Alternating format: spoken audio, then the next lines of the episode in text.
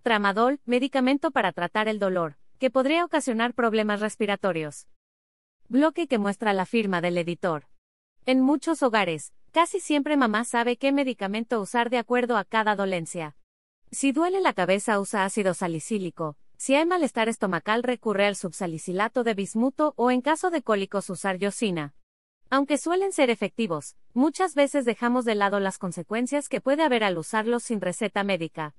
Tal es el caso del tramadol, un medicamento para tratar el dolor, que podría ocasionar problemas respiratorios. El tramadol proviene de la familia de analgésicos opioides, narcóticos, por lo que ayuda a tratar el dolor moderado a grave. Casi siempre se prescribe luego de una operación o cuando el dolor de espalda es severo. Para funcionar, cambia la forma en que el cerebro y el sistema nervioso responden al dolor. Cuando el médico lo receta, debe iniciar con una dosis leve, que irá aumentando gradualmente. Al suspender su uso, debe ser de la misma forma, como indicación de su médico. Dejar de tomarlo de manera abrupta puede ocasionar nerviosismo, pánico, insomnio, secreción nasal, diarrea, temblor en alguna parte del cuerpo, escalofríos, náuseas o alucinaciones. Además de estos síntomas, también puede causar efectos secundarios como adormecimiento de alguna zona del cuerpo, dolor de cabeza, tensión muscular, nerviosismo, cambio de humor, boca seca o acidez. En los casos más graves puede haber urticaria, sarpullido, ronquera, dificultad para tragar o respirar, inflamación, agitación, ampollas, alteración en el ritmo cardíaco, pérdida de conocimiento o convulsiones.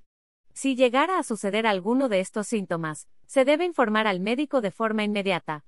Desafortunadamente, este medicamento puede ser adictivo cuando se consume de forma prolongada. Para evitar eso, debes tomarlo de acuerdo a las indicaciones del médico, no agregar más dosis o tomar a horas inexactas. ¿Cómo saber si tengo un quiste en la vagina? Cuatro señales para no confundir ese bulto con acné tramadol, medicamento para tratar el dolor, que podría ocasionar problemas respiratorios. Foto stop. La Biblioteca Nacional de Medicina señala que el tramadol puede ocasionar problemas respiratorios graves, principalmente durante las primeras horas de comenzar el tratamiento. Lo mismo puede suceder cada vez que se aumenta la dosis.